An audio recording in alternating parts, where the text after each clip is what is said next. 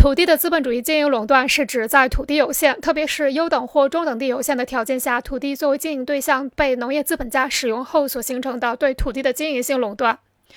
土地的资本主义经营垄断的客观存在，使租种优等土地的农业资本家能够比较稳定的拿到农业超额利润。这是因为，一土地数量有限，特别是优等土地，土地生产资料的特殊性使它不同于工业生产资料，不能随意增加，在自然界中只是存在于某些地方，不能由一定的投资创造出来。自然条件优越的土地是有限的，大部分都属于劣等土地，而优等土地一旦被某些农业资本家租佃，便能稳定的得到一个超额利润，他们就会排斥其他农业资本家再来使用这些优等土地，从而使其他农业资本家只能经营劣等地。这就是所谓土地的资本主义经营垄断，它使得经营优等或中等地的农业资本家都能获得超额利润，它也是极差地租产生的经济原因。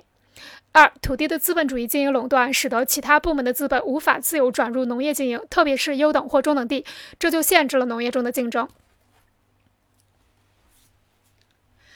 这些垄断者在农业中可以长期稳定的获得超额利润，而这个超额利润便形成了极差地租。可见，构成极差地租实体的超额利润，不是由于资本所支配的劳动生产力的绝对增长而产生的，而是由于垄断者有利自然条件的个别资本家与那些无法使用这种自然条件的资本相比，具有较高生产率而产生的。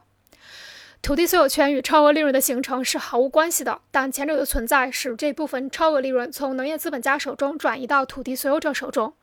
因此土地所有权是超额利润转化为极差地租的原因。在这里，前者并未创造那个转化为超额利润的价值部分，而仅是使土地所有者能将这个超额利润从农业资本家那里转移到自己的口袋中。